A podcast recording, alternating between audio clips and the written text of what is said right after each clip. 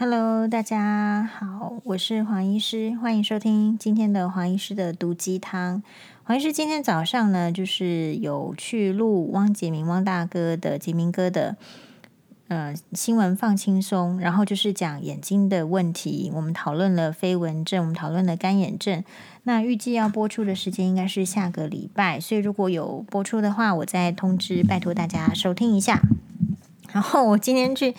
因为我觉得那个杰明哥非常幽默，他跟我说：“黄医师，经过这一次的这个好这个事件呢，大家都更确立了黄医师，呃，以前呢确实是个正妹。”好，非常感谢大家，大家终于知道说，其实黄医师是这个保养的还不错。就是说，哎，大家都看到了。呃，杰明哥说的很有趣，他说大家都看到了黄黄医师以前青春的样子。好，非常感谢。那呃，刚好有那个网友就是来呛说，呃，黄医师不应该要再上节目，呃，去讲自己的这个经历，然后就是说为什么要去让别人看戏？其实黄医师听到这些话呢，都无动于衷，因为我想说。嗯、你为什么就是有一些人会拿这些话来刺激你？就是说叫你要，比如说 behave yourself 的意思就是这样，就是你要好好的这个管理自己啊，不然的话你就好像是一个小丑一样，然后人家是来看戏。不过黄医师是这样看自己的，我想说我应该有比孙悟空好啦。好，就说我还是个人嘛，对不对？啊，你要看戏有分等级。其实呢，如果你是一个尊重戏剧的人，你大概就不会用看戏这么贬义。所以刚好，因为我恰恰的非常重视戏剧。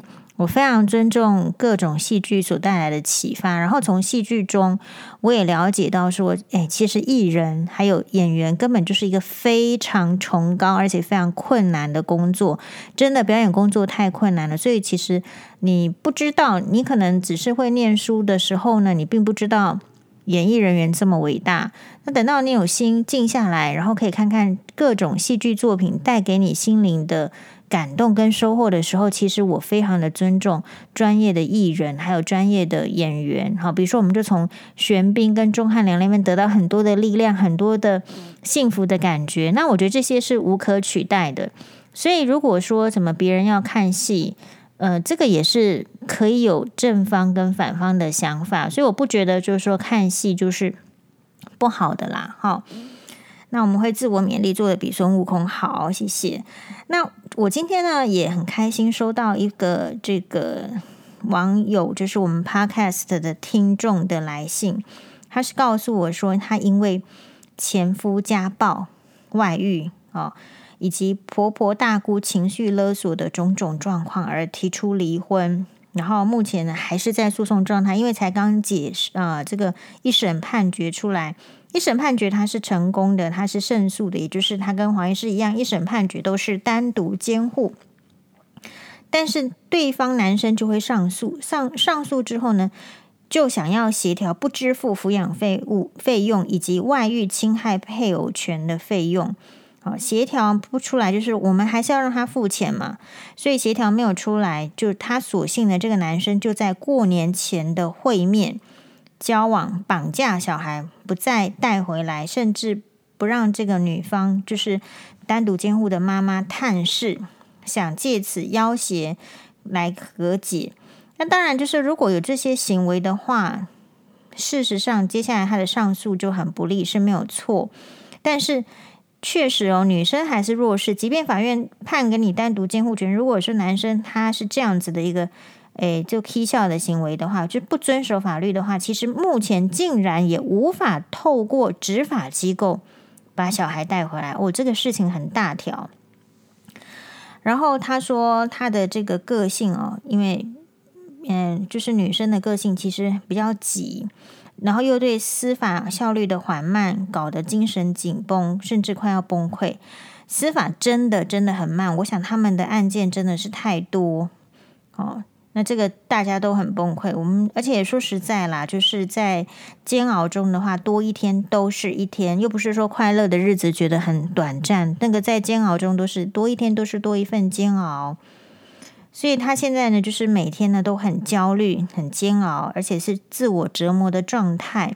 甚至呢，每天烦律师询问一些毫无注意的问题。嗯，搞不好黄医师当年也是 这样，然后大家都会觉得律师不关心自己，好，因为实际上我想他们都被都被烦了，呃，都知道他的当事人在想什么，然后所幸是他说听了黄医师的 podcast，呃。他开始释怀，好，那他说，因为黄医师您也是走出来了，谢谢你，也希望多一些相关的主题，鼓励和我一样状况的女性。好啊，好，这个主题很多，黄医师可以做一百集，因为这边有很多的这个重点啦。好，然后这个来来信的听众呢，他也说，听到福原爱的大姑打电话骂福原爱破坏家里气氛时，心有所感。他说他在婚姻中的时候呢。诶，甚至钱大姑会把他的小孩带到他自己的婆家，诶，然后呢，当我们的这个读者哦，听众打电话要接回的时候，竟然会被骂说不尊重大姑的妈妈跟她的婆家。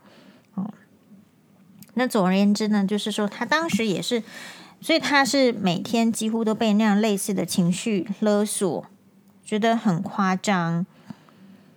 嗯。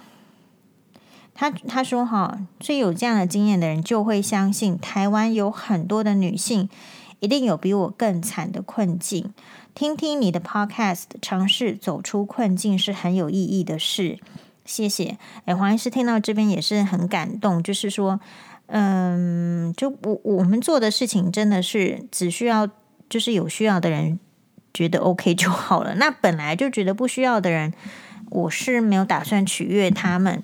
因为我我们从小就知道，就是有有读书嘛，相做人不能相怨，你不能要全乡里的人都觉得你好，这个大概就是我以前就很深深的印到心里。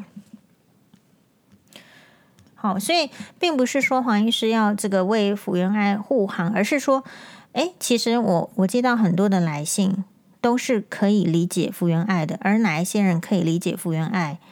大致就是有类似相同的经验，所以他不会觉得那是小事情。他们真的有崩溃过，那就可以理解。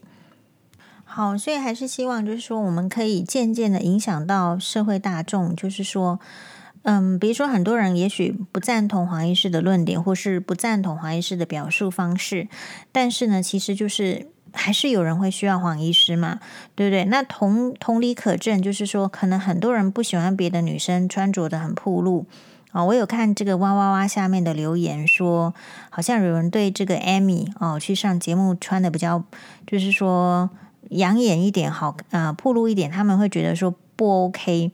我的意思是说，那这样就是大家是比较局局限的哈。比如说黄医师不是不想暴露，是没没有能力暴露嘛，没有本钱暴露嘛。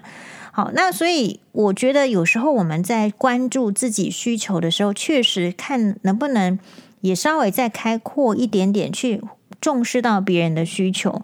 比如说印象很深刻，比如说啊，曾经没有在一起住住在同一个就是分房而睡的夫妻，然后小孩子都出去了，空巢期要重新再建立感情的时候，一开始睡同一张床，但是又在分开的时候，会觉得心里很受伤。其实有时候，如果你站在别人的角度去想的时候，心里反而不会那么受伤，因为你有需求没有错，你需要这个感情的滋润，甚至就是性生活也要美满。可是呢，别人的需求其实也是要。要注意到，比如说别人的需求就是要一个好的睡眠，对吧？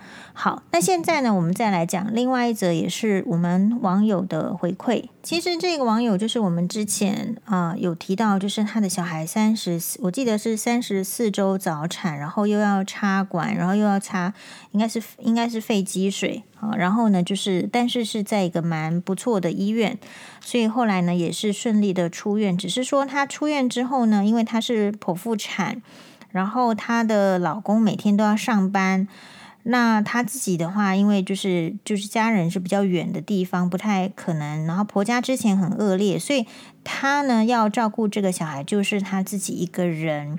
所以她已经现在呢，就是说她今天很有一点感触，感触是说，嗯，因为这个早产儿真的是比较难照顾，那她一个人要带去医院。早上是眼科的门诊，下午是健儿门诊，然后一天只睡两个小时，然后又要提着这个这个篮子，好弄着这个 baby，然后又要喂奶，然后又他一个人，然后他的手又扭伤，好，所以提提着这个篮子，再加上手扭伤，总共五公斤，实在是吃力。然后自己带着宝宝在医院楼上楼下，好这样子跑，深深的感触到说，黄医师曾经说过。您每天坚持运动，一方面也是要有力气才能顾小孩，因此我觉得我也应该要向黄医师学习，每天坚持运动，这样以后才会有体力照顾小孩。对，然后这边有询问到，就是说，其实他第二天剖腹产完，身体很虚弱，去小儿 ICU 加护病房看宝宝的时候，那个时候还没看到宝宝，他就已经晕倒了。哦，所以。嗯，她现在就是一直就是处于就是很一个敏锐的感觉说，说啊，这个小孩子她老公要去上班嘛，所以就是她自己顾。那这样子有点像伪单亲，其实也会有压力，就是她绝对不能生生病。其实黄医师也是处在这个压力的状况，就是我觉呃，我我我其实如果身体比较差或是比较不舒服的时候，也会像你这样焦虑。那所以他说。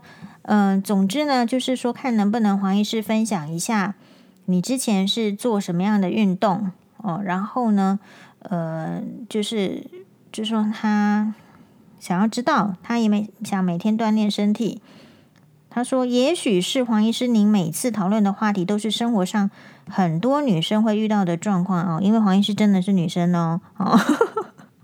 而且 就是一直在生活嘛，所以我们讲的问题、讨论到的议题都是女生会遇到的状况，所以呃，就是说他想要知道，就是说，嗯，到底要怎么样去培养一个运动的习惯，然后还有黄医师是怎么样做到的。好，这边跟大家报告一下，就是我的这个下面会附那个连接，就是我做的运动是。我们这个八零年代的超级名模，德国超级名名模，曾经跟大卫魔术师订婚的克劳迪亚·薛佛的健身录影带。那他这个健身录影带的名字就叫做是 Claudia Schiffer Perfectly Fit Lower Body Workout。它是一九九六年就出了出了的这个呃录影带。好，然后我是在日本的 Amazon 网站有买到 DVD，但至于台湾的方面，以前曾经在书店看过，但是我想现在可能不会有。嗯，但是很好的是说，它在 YouTube 上，你只要打这个关键字进去，其实就可以看到它这个从头做到尾，包括从热身。然后做到最后，那他的这个运动 DVD 呢，其实有两卷，一个是 Lower Body Workout，一个是 Upper Body Workout。这个下半身的这个 Lower Body 呢，其实就是，嗯，我觉得可以抬臀，然后最重要的就是瘦大腿，还有大腿的内侧。几乎就是我推荐过的这个每一位就是有做的，像我学姐，好也会来问。哦，是什么？然后大家做的都觉得，哇，真的有效。那确实哦，因为我自己的话是从二十岁一直做到现在，所以我已经做了这个超过二十年了，没有问题。我做是没有问题，没有任何的运动伤害。那我主要就是因为如果时间不够的话，我只只能够一天就是做一一种，因为它一片呢大概就要一个小时。所以一开始做的人一定要从前面的暖身运动开始做。你要不运动伤害你身体，一定要是暖的。所以，比如说，如果我有时间去健身房的时候，我也会在健身房里面做他前面的暖身运动。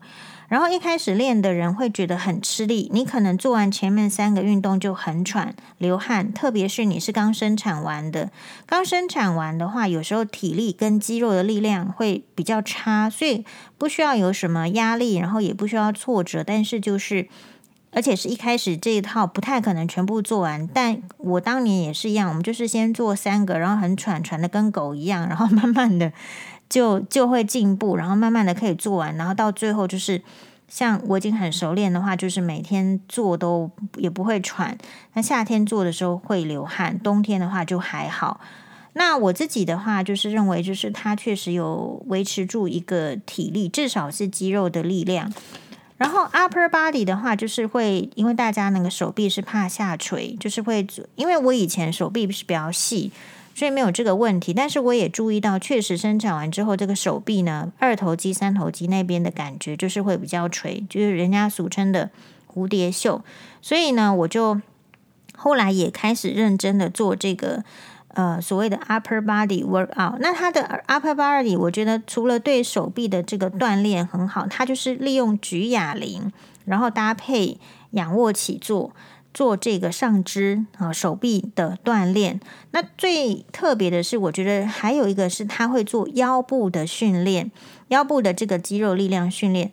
常常有人会问我说：“哎哎哎，啊，你不是生双胞胎吗？”那为什么你的小腹可以是平的？那我觉得这个就是基本上生双胞胎或生小孩之后呢，其实肚皮就是会松啦。好，那松没关系啊，你再把它紧回来就好啦，就是修一修嘛。那这个部分的话，我觉得，嗯，像我不太喜欢去，或者是说，因为是没有钱去什么雕塑什么，或者说你没有时间跑来跑去，你就是没有那个固定的时间。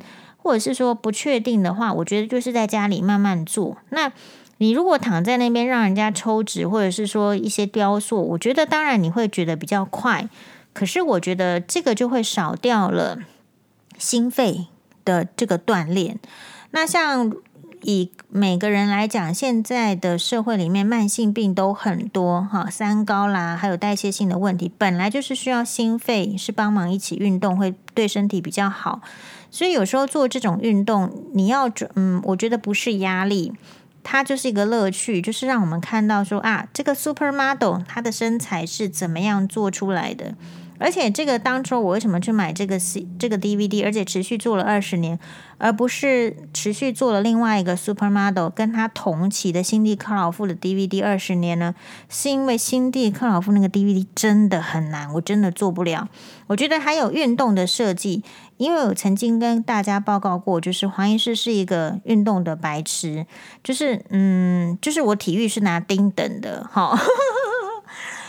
就是我没有，我对体育没有兴趣。然后那个三步投篮，好，我我的样子会很畸形啊，但是终究有投上去。然后这个，我记得我高中的这个体育老师是，他说他是游泳国手，然后他说如果他再没有把我教会游泳的话，这个世界就再也没有人可以教会我游泳了，好之类的，就是说，嗯。状况就是这样子的艰难，还有什么呢？嗯、呃，跑大队接力绝对不可能是我去跑，诶，还有什么？所以总而言之，就是说我因为在体育上的挫折很多，因为到这个体育场上呢，我就是一个 loser，所以我基本上呢很体会 loser 的心，你知道，就是。你到那个场子，你就是 loser，然后你不会想要往前进，然后你 any anyway，你再怎么努力，你都是最后。所以我对于运动这件事情，其实本来是完全没有兴趣。那会去做 super 啊 model 这一片 DVD，完全是因为要减肥。好，就是说我们考完大学联考之后呢，就是因为一一整年都是坐着，然后很努力的念书，然后就是有压力就吃呢，晚上要要睡觉前吃又。还是要吃宵夜嘛？好，因为其实那个念书在用脑，会觉得肚子很饿。好像黄医师现在不容易肚子饿，可是以前你是那个呃，在准备联考的时候，又是比较青春期的时候，发育呃正旺盛的时候，其实很容易肚子饿。但是吃多了没有动，就是会胖。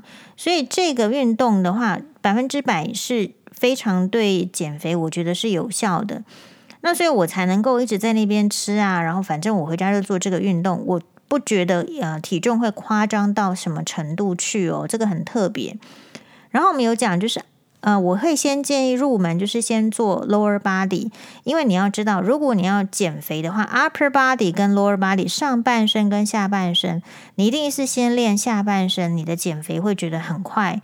你减肥觉得有很快，然后肌肉扎实了，走路会觉得有力气了，你就会觉得人生没有那么困难。然后有余力的话，时间再多的时候，才去做这个上半身。那上半身的话，我曾经做一个实验，就是说我很想知道它里面设计的，因为上半身这一套 DVD 呢，它前半段是在做仰卧起坐，哦，我数过了超过一百个，所以呃，然后下半部的话就是举哑铃，所以他的上半身的这个韵律只有做这两个运动。那当然是有其呃，就是说不同样式的动作的样貌来组合，但是就是这两个部分，就是仰卧起坐跟举哑铃。然后我就想要做一个实验，就是说到底做仰卧起坐腰会不会变细呢？然后根据就是我做了半年至一年的时间的这个每天都做。每天都做，真的，你腰会变得很细。好，我曾经就是说每天做，然后半年之后，就是我去录影，人家跟我讲说：“嘿，黄医师，你这个腰怎么这么细？”好，那后来我就没有做，然后就腰就变粗了。好，所以有时候就是一个呃实验的精神。那可是你又是在归结到今天的新闻，就是说四十五岁前空姐，然后因为跟这个老公的吵架，跟婆家的吵架，搞到两个人都就是失控，然后就是有一些火灾，然后纵火。现在甚至听说我我朋友跟我我还没追新闻，但是朋友跟我说，是不是呃那个很不幸的这个案件当中的。你知道，呃，三十八岁的老公，因为他的烧伤是三度，然后其实很严重哦，所以他已经是往生了。所以，嗯，我我要讲的是说，我怎么从刚刚又又讲到这个，是说，你你不要太在意，好，比如说你说烧伤有什么了不起？可是你没有皮肤，你以为皮肤是一个。很简单的事情，就是有一个破皮，你都不想理它，对不对？那是因为你还有能力。可是当你失去大片的皮肤的时候，其实生命都不保。那所以如果是这样子的话，人生就是要豁达。豁达的意思是说，你可以做这件事情，但是你也不要太跟自己过不去。好，皮肤呢，你你可以注意它，但是你有需要到这个，就是说，因为它有一点点垂，然后你就痛不欲生吗？我觉得不不用，因为你有皮肤就已经很好了。所以很多事情都是在给我们启发。所以我要提醒的是，这个运动我觉得很好，然后推荐大家做。那一开始你可能跟不上，好，跟他的动作就是不太一样，然后或者是说。诶，做人家的角度是做了九十度，然后你只做了六十度，这些都不要想要一天就跟 Supermodel 做的一样。但是你只要做你身体觉得舒适的，这个很重要。然后如果有觉得不呃不舒服喘，其实就可以停下来，然后慢慢进步就可以了。这套运动推荐给大家。然后这个妈妈有在问说，她现在这个早产儿的这个眼科到底要？要注意什么？其实，如果现在，比如说，你应该已经三十六周了吧，对不对？如果三十六周，你这个视网膜周边视网膜都也没有什么异样，没有什么跟你宣告说早产儿视网膜病变，也没有叫你去打雷射，也没有叫你去什么眼内注射的话，就表示说你的视网膜的状况还 OK。基本上他们会追踪到一岁左右就差不多，之后都都是可以安心的。只是说早产儿的话，可能就是要。嗯，要要要比其他的这个小朋友就是比较密集的追踪。不过这个如果你现在都没有什么问题报告出来的话，其实半年一年追踪一次就好了。好，那你说要不要做？会做什么检查？对，就是散瞳检查。其实看来看去就是要去看你的视网膜有没有发育，有没有随着你的年纪的增加而发育就可以了。那你现在初期的话，你顶多就是去买一些黑白，因为因为其实小朋友在那么小的 baby 刚出生是不会看到彩色的，所以你就去买一些黑白的卡片，哦，或者是说不要买，你就是网络上找就有啦，好，就黑白的，然后就让他看，就是刺激他的这个视觉发育就可以了。好，你你虽然就是已经离开了这个新生儿加护病房，但是黄医师告诉你一下。以前我们在长庚医院的新生儿加护病房就怎么做？他的病房旁边，你就是要给他摆那个黑白色的呃图案，可能是星星，可能是车子，可能是呃动物的图案，没关系，就是简单黑的大的那种黑色的卡片，这个在网络上都可以直接的，就是印下来哦，不一定要去买。哎，好，我本来想说，是不是要把那个黄医师有的那个。黑白的书寄给你，但是我想想，好像是丢在前夫家了，没有，没有，没有拿走，好，所以我就不能寄给你。好，那不要太紧张，然后持续的追踪就可以喽。好，拜拜。